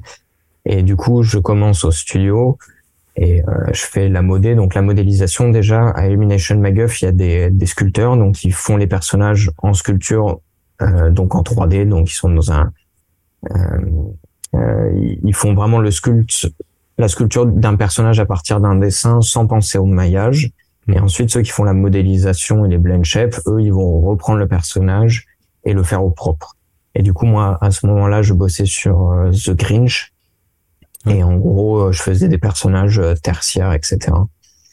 Et tous les matins, quand je passais devant pour aller au, boulot, du coup, je passais devant le, le pôle artistique et en fait, un jour, je me dis bon, je vais aller quand même voir euh, et dire bonjour. Et du coup, je rentre et il y avait personne, mais il y avait des concepts partout sur les murs. C'était super sympa. Et il y avait euh, quelqu'un qui s'appelle Clément Griselin. Donc tu vois, il faisait des concepts comme ça. Et au moment où, j'y étais, bah du coup, il bossait euh, sur sur le Grinch. Et du coup, je me suis, je lui dis bah bonjour, je m'appelle Alex. Moi, j'aimerais bien faire du, du concept et tout. Et il m'avait fait rire, il me dit ah oui, on avait reçu ton portfolio et tout. Hmm. Et euh, je dis bah j'ai bien vu que vous ne m'aviez pas pris, mais par contre, bah, je serais intéressé euh, de à progresser quoi. Et du coup, il a été super sympa. Il m'a dit bah vas-y, assis-toi, je vais te montrer comment je, je travaille. Et en gros, euh, donc il avait une toute petite tablette et il bossait sur ses color keys comme ça. Donc il faisait une, une les couleurs locales, il mettait des ombres un peu en multiply, et puis après il venait repeindre. C'était super organique. Et, d'ailleurs, ça, euh, ça, je sais pas comment ça marche, les, les color keys en 3D, c'est que de la peinture ou il y a quand même un modèle en dessous et on peint par-dessus les couleurs? Alors lui, là, il avait que du storyboard, donc il avait vraiment des dessins en 2D. Après, en fonction de là où c'est euh, avancé, tu peux avoir du layout, effectivement, où donc tu as des images en, 3D. Mais là, lui, il avait, des, il avait vraiment des bonhommes patates. Et il avait les caractères design qui étaient ouverts euh, à côté, il les remettait en forme, il avait aussi les, les couleurs locales. Et, euh, et, voilà, mais il, a, il avait un super niveau de, de, peinture, de dessin, etc. Enfin, on peut le voir déjà au color script, là, c'est extrêmement qualitatif. Quoi. Ouais. Et du coup, il me montre ça et, moi, je me dis, waouh, c'est vraiment super cool, j'aimerais bien faire ça le temps passe, c'est vrai que la 3D, ça me plaît moyen. Et un jour, je reçois un, coup de fil du coup de, de Jérémy dont j'ai parlé tout à l'heure, donc de N-Wave. Il me dit Hello Alex, ça va? Je dis bah ouais. il me dit Est-ce que ça t'intéresse? Là, on a notre directrice artistique qui part. Euh, on fait un long métrage à N-Wave. Est-ce que ça t'intéresse de devenir le nouveau directeur artistique? Ça fait deux demandes. voilà, ça fait deux demandes. Je dis mais du coup ouais. tu vois, je lui dis, euh, bah ouais, carrément. Et me dit, bon, bah cool, est-ce que tu peux commencer la semaine prochaine? Je dis, bah il faut que je vois un peu pour déménager et tout. Il me dit, bon, bah dans deux semaines. Je dis, ouais, ouais. Et là, je, j'avais un peu du mal à, à concevoir. Je me dis, c'est trop cool et tout. Et là, donc, euh, je déménage de Paris pour aller euh, en Belgique. Donc, c'est à Bruxelles, le studio N-Wave. Et puis j'arrive, je me dis, mais à tous les coups, c'est pour se moquer de moi, tu vois, qu'ils ont dit ça. C'est pas vraiment c'est pas vrai parce que en, en, vérité, j'avais pas, enfin, j'ai fait un portfolio, j'avais pas un niveau extraordinaire. Enfin, pour être directeur artistique, il faut quand même une grande maturité artistique, il faut de l'expérience. Donc, j'arrivais là-bas, j'étais pas forcément confiant. Et, et au final, ben, je rencontre le réalisateur, donc Vincent Kestelout, qui avait aussi réalisé Robinson Crusoe. Mmh. Et euh, il me dit bon bah bienvenue. Euh, donc voilà Sylvie Lacroix qui était la, la, directrice artistique, bah tu vas prendre le relais. Donc là, c'est ton bureau. Donc j'avais un bureau avec une grosse synthique. Là, c'est l'équipe. Donc il me présente à tout le monde. On était euh, six ou sept dans l'équipe. Et, euh, et, voilà, ils avaient commencé à faire deux trois concepts. Donc il y avait un petit peu ce qu'on appelle la production design. Donc ça veut dire définir à quoi va ressembler le film. Et après, ils m'ont dit bah voilà, c'est parti. Tu commences la direction artistique. Donc euh, moi, je savais pas du tout ce que c'était la direction artistique. Donc là, je suis allé sur Internet, je me suis renseigné, j'étais un petit peu en panique, tu vois. C'est un peu le truc de euh, tu dois tu dois diriger, je sais pas, tu dois apprendre le piano à quelqu'un, un peu le cliché de bah il faut juste que tu aies une leçon d'avance et que tu arrives à te débrouiller pour savoir un peu euh, comment faire quoi. Mais t'apprends en faisant, de toute façon, c'est obligé. Hein, les premières expériences, c'est ça, quoi. Bah, je pense que même quand t'es, même quand t'es expérimenté, c'est jamais, euh, je pense que c'est jamais l'autoroute non plus. Il y a forcément des trucs que t'apprends et tout. Ouais, exactement. Et puis, enfin, on, on, le voit aussi dans, dans les différentes vidéos que tu fais avec les personnes que tu invites pour le même poste, en fonction du studio et du projet, c'est toujours différent. Ouais, c'est vrai. Donc ça veut dire que un, un, un, directeur artistique sur un projet va faire telle chose et sur un autre projet il fait d'autres choses. Et du coup là c'était assez intéressant parce que euh, donc la direction artistique c'était quoi? Donc moi j'étais avec euh, Vincent Kestelout qui était réalisateur. Et donc au tout début j'ai lu le script qui était en anglais donc ça c'était aussi quelque chose d'hyper intéressant. Je parlais pas un mot d'anglais tu vois. Ouais. Et en gros, au bout du deuxième jour, ils ont réuni une grosse partie du studio et m'ont demandé de, de, présenter mon programme de direction artistique devant tout le studio en anglais. Ah, là, j'ai perdu. Euh, il y a trop de défis. Ah, j'ai perdu quelques kilos là. Si tu veux, mon cerveau, il m'a dit arrête, là, c'est plus possible. Et euh, ça a été mais catastrophique, une, honte monumentale, tu sais. Donc j'étais là, so yes, euh, drawings, euh, colors, cool. et ça a été un peu euh, lamentable et du coup ben j'ai dû me former euh, à l'anglais euh, très rapidement donc ma conjointe Lucie qui était à Londres qui elle parle super bien anglais elle m'a aidé elle m'a elle me faisait des petits cours j'ai lu plein de livres etc pour pouvoir parler parce qu'en fait la direction artistique donc j'étais avec le réalisateur qui lui parlait français il me montrait le script il me dit bah voilà là il faudra qu'on réfléchisse à cet environnement comment on le design et ensuite il me montrait aussi l'animatique le storyboard et à partir du storyboard, donc on avait euh, ou des moments c'était assez bien défini, ou des moments il y avait juste le personnage et il fallait penser à tout l'environnement. Mm. Et là, par exemple, en fait, en tant que concept artiste, eh ben, euh, on devait, euh, je devais briefer les équipes concept pour dire bah voilà, tu vas euh, designer, par exemple, la, la salle. Donc le projet c'était The Queen's Corgi. Tu vas designer le bureau de la reine. Je faisais des petits dossiers avec des références je faisais le suivi artistique. Ensuite, il y avait les personnes qui designaient les personnages, je leur faisais des retours. Et en plus de ça, en fait, je faisais le suivi avec tous les autres départements. Donc, ça veut dire que dès qu'il y avait un concept qui était fait, qui était validé par le réalisateur et, et, et par moi, ça allait par exemple au département modeling ou au département grooming. Et en fait, j'avais euh, tous les jours un meeting avec un département et je leur faisais des retours. Bah voilà, pour le grooming, etc. Il faut faire plus comme ça. Et donc c'était euh, donc là par exemple, donc l'histoire c'est euh, le chien de la reine. Attends, je vais, je vais couper le son parce que moi je l'entends à fond. C'est le chien de la de, de Elisabeth, donc la reine d'Angleterre, qui va quitter le palace et qui va se retrouver dans un shelter, qui va essayer de revenir dans le palace après avoir été trahi par euh, son meilleur ami. Et du coup, c'était en vrai, c'était hyper intéressant parce qu'il y avait tout à créer. Donc, il y avait beaucoup de choses existantes au niveau des références. C'était pas un environnement magique. Oui. Mais voilà, ça a été vraiment un travail euh, super intense et, et extrêmement intéressant. Donc en, parallèle, j'ai fait aussi un petit peu de, de, design. Donc il y avait un, un, artiste qui était storyboarder qui faisait des concepts super, qui s'appelait Mathias Declerc, qui a fait aussi euh, pas mal de design. On se les échangeait, on essayait de les, de les améliorer. Donc voilà, on faisait des, des planches de recherche. Et est-ce que là c'était la première fois que tu faisais autant justement de quadrupèdes? Oui, c'est ce qu'on disait tout à l'heure pour, pour l'épreuve des, des gobelins j'ai souvenir pour, pour te dire le, le, le, premier jour où la directrice artistique elle me elle me montrait un petit peu le, le projet avant de partir. Et euh, et euh, je sais plus pourquoi elle me parle d'un logo. Je dis ah bah on a qu'à faire un, logo une patte de chien et je dessine la patte de chien. Puis elle me regarde bizarrement. Elle me dit là ce que tu as dessiné c'est une patte de chat. Et moi j'étais là je dis mais il y a une différence. Elle me dit bah oui il y a une différence fondamentale. Tu vois donc le premier jour ça a commencé comme ça. Donc j'avais jamais fait de, de quadrupède donc là, ça a été un, un, gros moment où il a fallu s'adapter en fait. Ça a été euh, assez. on peut euh, on peut découvrir le truc et quand même réussir à faire quelque chose et tout ça malgré les galères quoi. malgré les grosses galères. Ouais.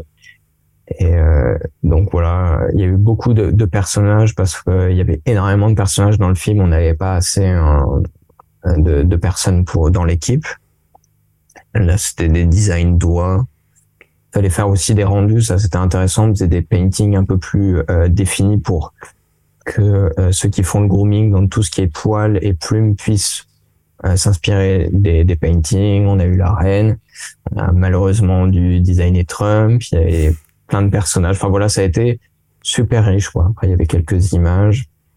Voilà, on dessinait, on avait des vues du dessus comme ça pour montrer tout un environnement, comme ça après ça pouvait être modélisé.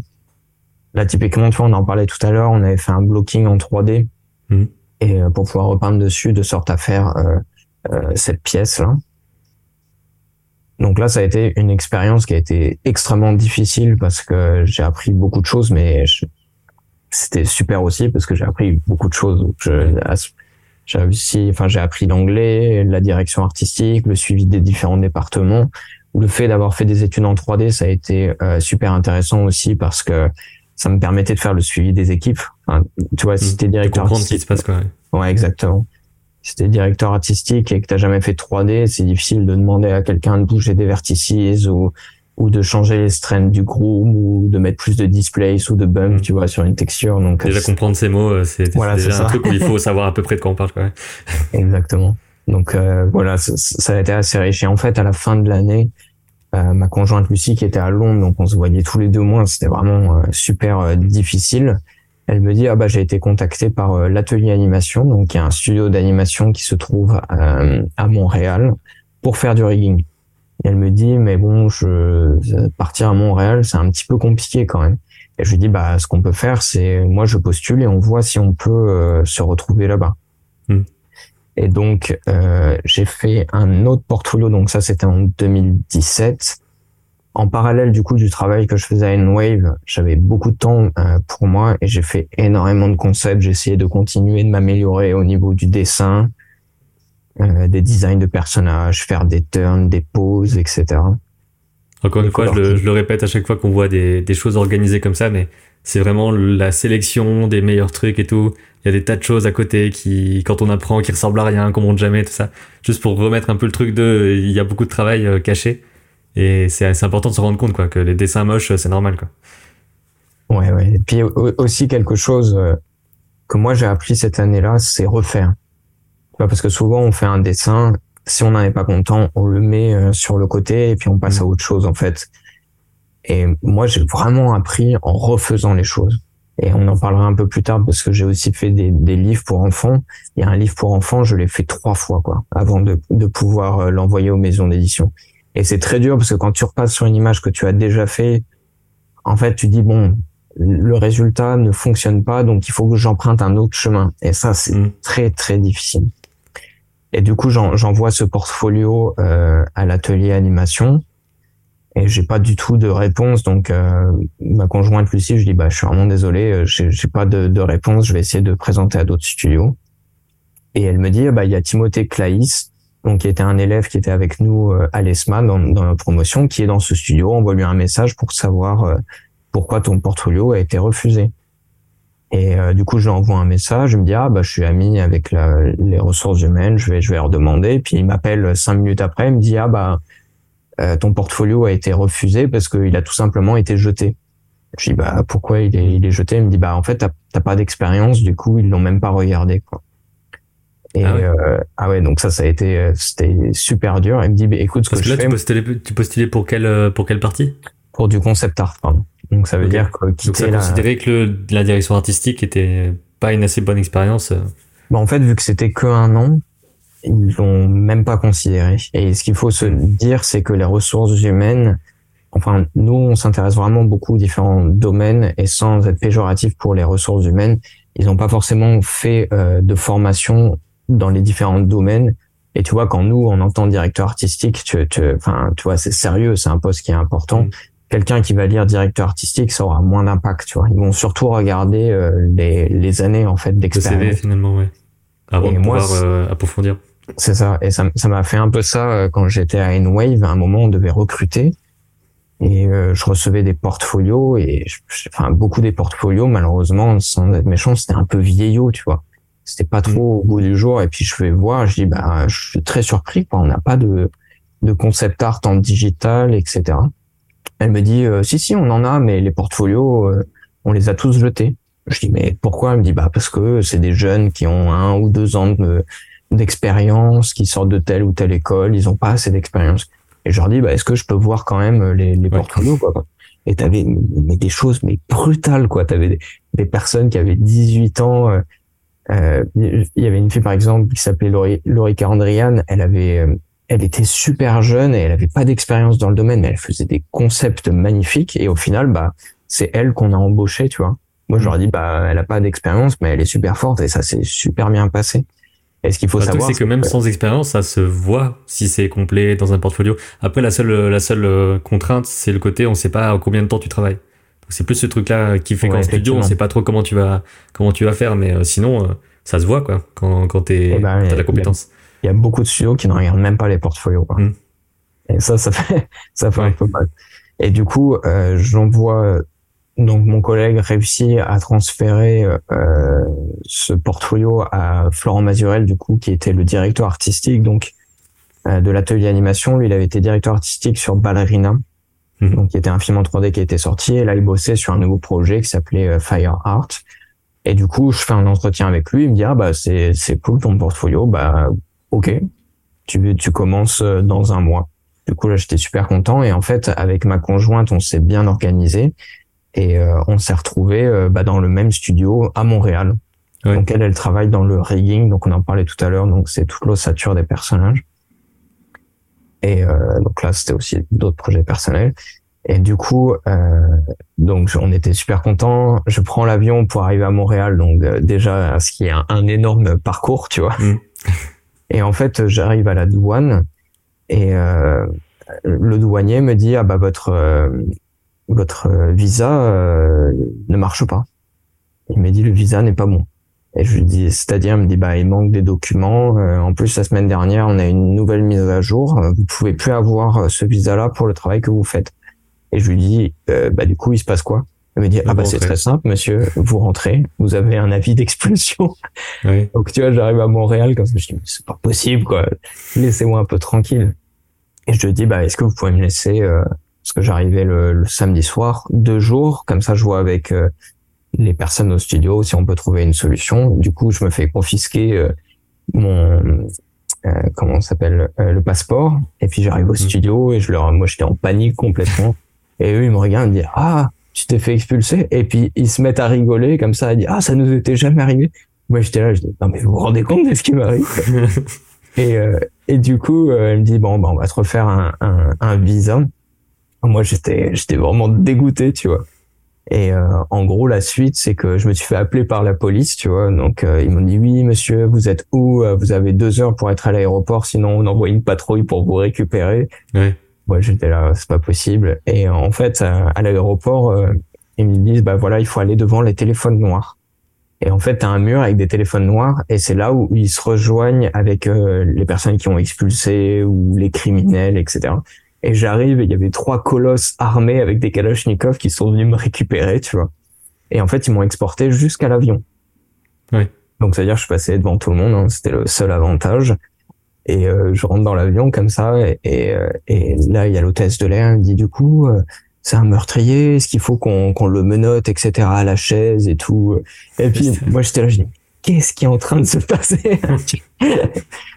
Et en fait, euh, donc je suis rentré en France, euh, j'ai bossé un mois et puis après je suis retourné. Au final, donc ma conjointe est arrivée avant moi, elle a trouvé un appartement et au final, bah, j'ai commencé, enfin j'ai continué sur le projet Fire Art.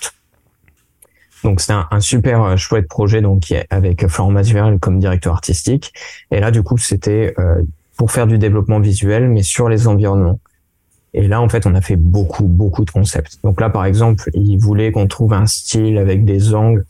Et, et, pour continuer dans ce que tu disais tout à l'heure, là, en fait, on avait un blocking en 3D.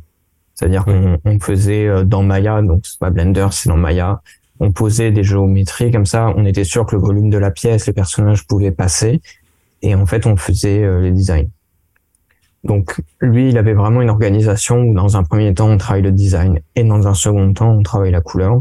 Donc en fait, on a fait des mois et des mois, j'ai fait plein de concepts euh, d'environnement, c'était vraiment super cool. C'était très intéressant. Il y avait un, lui, c'est un, c'est un très bon euh, directeur artistique où il est toujours en train de chercher quelque chose de nouveau et un peu d'atypique. Mm-hmm. Donc on a fait plein de designs, la ville. Ensuite, on est passé un peu plus en couleur où il fallait faire les rendus euh, des, des, des buildings. Donc l'histoire de Fireheart, c'est une petite fille euh, qui veut devenir pompière, mais qui malheureusement ne peut pas devenir pompière parce qu'à l'époque, les filles ne pouvaient pas le devenir. Et du coup, oui, j'ai vu passer ce film-là aussi comme Il est super bien. Hein. Le film est vraiment très sympa. Il a eu euh, plusieurs réécritures, donc c'était euh, une co-réalisation, notamment avec Laurent Zetoun qui est producteur. C'est lui qui a, qui a, produit Intouchable, le film mmh. français. Mais ouais, c'était hyper intéressant. Et du coup, j'ai fait beaucoup, beaucoup de, de design. Donc ça, ça a été pendant un an les soirs, je continuais de, de travailler. Euh, pour moi, de faire euh, des concepts, euh, de travailler la, la, couleur. Et au bout d'un an et demi, en fait, il y a un beau matin, on est arrivé dans, dans la cuisine et ils ont réuni tout le monde et ils ont dit il va y avoir un, un plan de licenciement. Ouais. Et en gros, il y a une grosse partie des équipes qui vont devoir quitter le projet. Donc moi, avec Donc, au milieu du truc, quoi ouais, au milieu du truc. En fait, ce qui s'est passé, c'est que le scénario, euh, il y avait des gros problèmes euh, au niveau du scénario.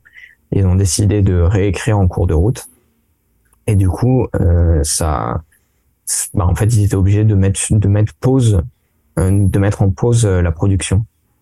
Et en gros, c'est très intéressant à, Fortiche. Il y a eu quand ils ont fait Arkane, donc Fortiche Studio, ils ont fait Arkane. Il y a des épisodes où ils expliquent tout le parcours du développement de la série. Et en fait, c'est quelque chose de très récurrent. Eux aussi, ils ont eu le problème au bout d'un moment, Riot leur a dit, euh, bah, le scénario ne nous convient pas, il faut le réécrire. Et en fait, là, tu es obligé d'arrêter la production. Parce que tu peux pas continuer à produire ah, le truc pendant ça. C'est ça. Tu peux pas garder tout le monde et tu mets tout le monde à point. Et ça se trouve où, ces épisodes-là? C'est sur une chaîne YouTube ou un truc comme ça? Ouais, c'est sur, c'est sur YouTube. Je sais plus comment ça s'appelle. C'est en anglais, mais je pense que c'est sous-titré en français. Et c'est très intéressant parce que on voit les producteurs, les showrunners, etc. C'est assez cool sont assez bien faits. On voit la, la musique. Euh, enfin, je, je, les conseille vraiment. Et ils sont très honnêtes. Hein, ils expliquent les problèmes qu'il y a eu sur la prod. Donc voilà, j'ai fait beaucoup de, de, de design là-dessus. Et bien sûr, au niveau du plan de licenciement, ils m'ont expliqué que j'allais faire partie euh, des heureuses personnes. il n'allait pas. Et en gros, euh, sur le projet, j'avais un, un, copain qui s'appelait Maxime Marie, qui lui était caractère designer sur le projet. Et il me dit, ah bah, Micros, euh, il recherche des concept artistes. Et donc avec un ami qui s'appelait euh, Morgan Henry, on a envoyé nos portfolios donc avec notamment ce qu'on avait fait sur le projet. Et on passe l'entretien pour avec Micros et ils nous disent bah ouais carrément on vous prend en tant que concept artiste. Donc là on commence sur un projet qui s'appelle SpongeBob donc c'était le film qui mhm. était fait par Paramount Animation et la directrice artistique c'était Rachel Tibbs Daniels donc c'était quelqu'un de DreamWorks et en fait elle elle euh, c'était aussi intéressant parce que c'est une modélisatrice. Donc ça veut dire qu'elle ne dessinait pas. Donc euh, tu vois on a toujours pensé euh, un, directeur artistique euh, savait dessiner. En fait euh, bah elle elle dessinait pas. Elle avait un, un très bon œil artistique. C'est ça qui va jouer en fait de, de, savoir déceler ce qui va, ce qui va pas, de savoir dire la, la bonne chose à faire en fait plutôt que de dessiner. C'est ça, ça peut aider, j'imagine bien sûr, mais t'as pas forcément besoin de le, le, visualiser à la main tu, si t'arrives à l'expliquer tout ça quoi. Exactement. Et ce qu'il faut savoir aussi, c'est que plus il y a de budget, plus tout est hyper spécialisé. Mm. Donc ça veut dire que elle, elle n'était pas toute seule à faire le suivi artistique. Il y avait beaucoup de personnes. Elle avait d'autres artistes qui étaient apparemment d'animation qui faisaient le suivi. Et en fait, tout le monde est hyper bon dans son domaine, quoi. Ouais. Et donc là-dessus, donc on a fait beaucoup de, de personnages euh, en peinture, des recherches de personnages. À un moment, j'ai designé une créature. Donc elle, elle était rigolote cette dame-là parce qu'elle avait un petit sac à main et elle avait son chien dans le sac à main. Et du coup, tu avais juste la tête du chien qui dépassait. Et du coup, elle venait au studio, donc tu avais la tête qui faisait bloum, bloum, bloum, comme ça. Et en gros, il y avait une créature à designer et euh, elle me dit oui, j'aimerais bien que la créature ait le même poil que mon chien. Et du coup, elle m'avait posé le chien sur la table comme ça. Et le chien, il m'aimait pas du tout. Et du coup, je devais peindre, tu vois, les créatures en fonction euh, du chien. Donc, tu vois, j'avais pris des photos là sur mon bureau, on ne voit pas trop. Et, euh, et ça, ça a été un mois de travail. Et ils ont enlevé la créature. Ah bah, c'est aussi le plaisir euh, du, concept art. Il m'avait aussi euh, demandé de designer des excréments. Et en gros, euh, je, parle de ça, c'est très humiliant pour moi, mais en, en, gros, sur par exemple ces excréments, j'ai eu des cinquantaines de retakes. Ça veut dire que la direction artistique me donnait des retakes, il l'envoyait pour validation à Paramount, il y avait le concept artiste qui me faisait des drovers sur euh, sur ça. Les superviseurs caca qui sont là, bah, c'est pas bien. et tu vois, et, et, en fait ça faisait vraiment bizarre parce que moi j'étais là, je dis mais ils sont, c'est un, c'est un autre délire en fait les productions américaines. C'est super intéressant, mais voilà c'est un, un, autre délire. Mais du coup c'était hyper chouette parce qu'on a fait plein de d'environnements comme ça qui étaient peints et du coup après on l'a envoyé au modeling qui le faisait directement. Là, j'ai fait vraiment beaucoup de props en couleur sur le sur le projet. C'était assez, chouette. Et en fait, au bout euh, d'un moment, bah, la, la, production arrivait à son terme. Je, vais juste montrer. Ça arrivait à son terme. Et en fait, moi, j'ai eu de la chance parce qu'ils m'ont dit, ah, bah, est-ce que ça t'intéresserait de faire un petit peu de, de color key euh, euh, sur le projet? Moi, je dis, bah, faire du color key sur Bob l'éponge, carrément, quoi. Ce serait super. Micro, c'était hyper sympa. C'était vraiment une entreprise qui était très chouette. Tout le monde était hyper cool. Et donc là, par exemple, là, on arrive sur ah non, il y a encore des props, donc ouais, j'ai fait énormément de, de, props. Et du coup, là, j'ai eu la chance de faire du color script, donc c'était vraiment hyper sympa. Il y avait un superviseur euh, euh, couleur qui était à Paramount. Du coup, je faisais mes color scripts, je l'envoyais, j'avais des retours. Et du coup, ça, ça m'a vraiment bien plu. Et j'ai utilisé, du coup, ce que m'avait dit euh, Clément Griselin pour pouvoir faire le, le color script. Donc, ça a été vraiment très utile. C'est ça, donc comme quoi, allez, euh, allez euh, si vous êtes dans un studio ou une école ou quoi, allez voir les gens, demandez-leur comment ça marche. Ça peut, ça peut aider. ça peut être, ça peut être vraiment super utile. Et du coup, euh, Micros, ce, ce projet-là se finit et en gros, j'ai un, j'ai un copain qui me dit, bah si, euh, si on reste sur SpongeBob là, donc c'était Morgan Henry, il me dit si on reste sur SpongeBob, en fait, on va faire du matte painting après. Moi, le matte painting, ça m'intéressait pas trop. Du coup, on va voir la, la productrice et elle nous dit, mhm. ah bah, si vous voulez, il y a un autre film qui attaque, qui était Paw Patrol, et vous pouvez euh, passer dessus. Donc, pas de patrouille en français. La pas de patrouille, ouais, pardon. Et du coup, la pas de patrouille, euh, le, le, directeur artistique, c'était Andrew Hickson, donc c'était quelqu'un euh, qui bossait à DreamWorks, qui était super sympa. Et là aussi, du coup, euh, donc c'est encore un autre projet, des, des autres concepts, une autre organisation. Du coup, là, j'ai eu la chance de faire beaucoup plus d'images en fait en couleur. Donc, j'ai fait des, des color keys, énormément de color keys. Et, j'imagine qu'à partir du moment où tu as travaillé sur Bob l'éponge ou quoi, le côté euh, expérience, euh, ça marche mieux quoi pour le pour les autres euh, travails. Bah là en plus la chance c'est que c'était dans le même studio, c'est-à-dire qu'on nous a juste changé de, de salle, tu vois. Et et en fait ils nous ont déplacés sans montrer ce qu'on faisait au directeur artistique. En fait, on n'a même pas passé d'entretien. Ça veut dire qu'ils ont dit ah bah eux ils, ils bossent bien entre guillemets, ils discutent pas. du coup euh, et du coup en fait il nous a pris et ça a été vraiment euh, une très bonne expérience. Donc là on, on continue. Euh, donc là on commence à être en 2020. Malheureusement là il y a le Covid qui arrive. Et euh, au Covid, du coup, on rentre tous chez nous, on bosse en télétravail. Donc nous, on était à, à Montréal avec ma conjointe Lucie en télétravail. Donc moi, je faisais de la color, des color keys. Et en fait, j'en faisais beaucoup et je commençais à être un tout petit peu lassé, tu vois, du concept art et notamment de comment ça se passait parce que en fait, tu fais un projet et puis cinq minutes après, bah même si t'as bossé sur Bob l'éponge, etc., bah tu peux te faire mettre dehors et perdre, euh, tu vois, ce que tu es en train de faire et ça, ça commençait euh, à m'ennuyer quelque peu. Et du coup, je me suis dit, bah il va falloir trouver une solution. Et la solution, c'était notamment de se mettre en freelance. Le problème, c'est qu'au Canada, en fait, ton permis de travail, il est connecté à l'entreprise. Donc ça veut dire que si l'entreprise te vire ou ah ton contrat se finit, tu as un jour pour rentrer dans ton pays. Donc c'est assez drastique. Et en, gros, euh, ce qui s'est passé, c'est que vu qu'il y avait le Covid, ça, ça ne marchait plus. Ça veut dire qu'on avait la possibilité de rester euh, sur place parce que moi, je m'étais mis sur le permis de travail de, de ma conjointe. Mmh. Et du coup, euh, début, donc fin 2020, j'étais en train de me dire, moi, ce que j'aimerais vraiment beaucoup, c'est retourner à l'animation traditionnelle.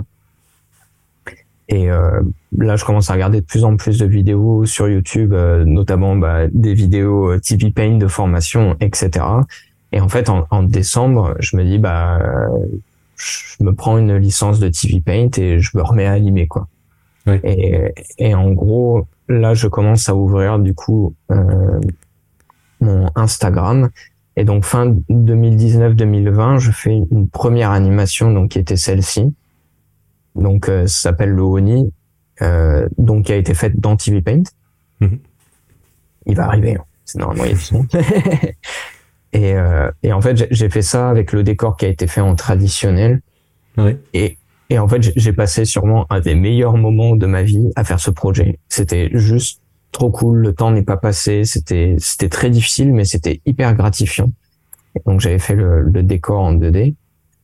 Et, et là, en fait, en faisant ça, j'en refais une autre après euh, euh, qui s'appelle Halloween où aussi le décor avait été fait en peinture. Et je me dis, euh, bah, en fait, l'animation 2D, euh, c'était ce que je voulais faire depuis le début et je me suis un peu éloigné. Et, et en fait, c'est toujours ce que j'aime, quoi. Et là, je commence à, me dire, bah, il faut que je travaille beaucoup plus ça pour essayer de faire du freelance en animation 2D.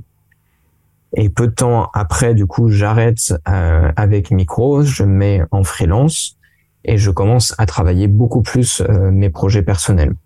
Donc ça veut dire que je fais beaucoup plus de peinture traditionnelle, je commence à faire un peu plus d'animation 2D toujours dans TV Paint.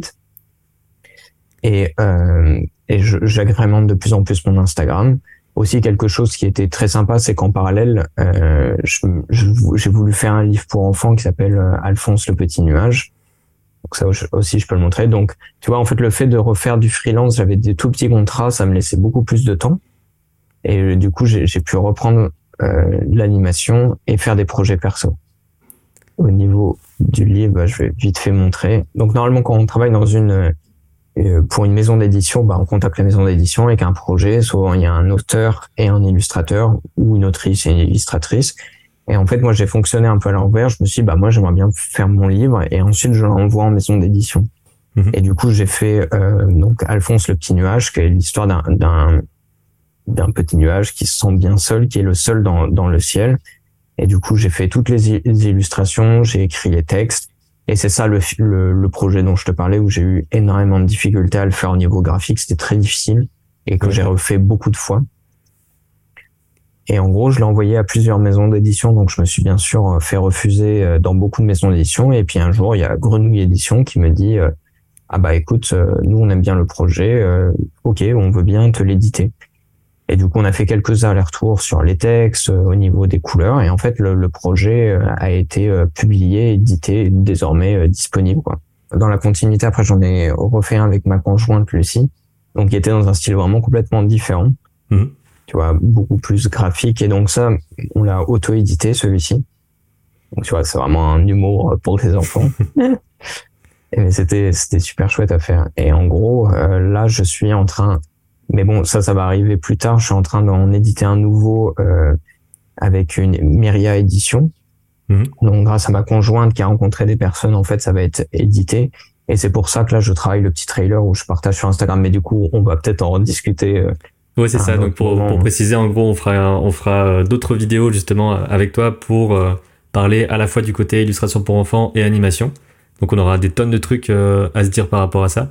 Donc là, on a eu beaucoup d'infos, je pense, sur le côté portfolio, trouver du travail, etc., qui peuvent être hyper chouettes. Donc ça, c'était vraiment malheureusement un résumé, hein, même si c'était très long, de, de, toute la phase en fait de la transition, de ce qui m'a inspiré en fait de faire de l'art. Hein, comme beaucoup de personnes, c'est vrai qu'on a un environnement qui qui est ou propice ou pas propice, mais moi ça a été, j'ai été entouré de personnes qui étaient très créatives et c'était super cool. Moi c'est vrai que je, je, je voulais, euh, enfin, je, je, suis beaucoup euh, toutes les vidéos que tu fais, je trouve ça vraiment super, autant les interviews qu'aussi les tutoriels que tu fais, parce que tu vois par exemple quand moi j'étais au, au, lycée, euh, c'est ce qui nous manquait en fait, tu vois, au niveau des ressources, sur comment se former sur un logiciel, si on veut faire de l'animation 2D, euh, sur quoi on peut le faire.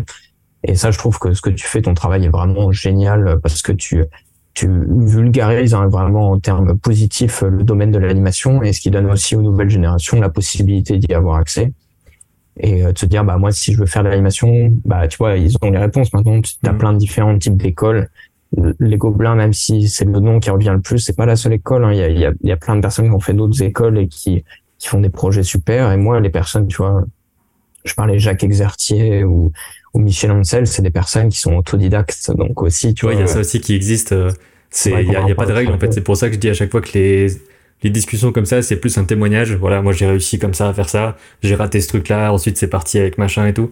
Mais que personne peut reproduire exactement ton parcours, euh, ça marchera pas. Quoi. Ouais.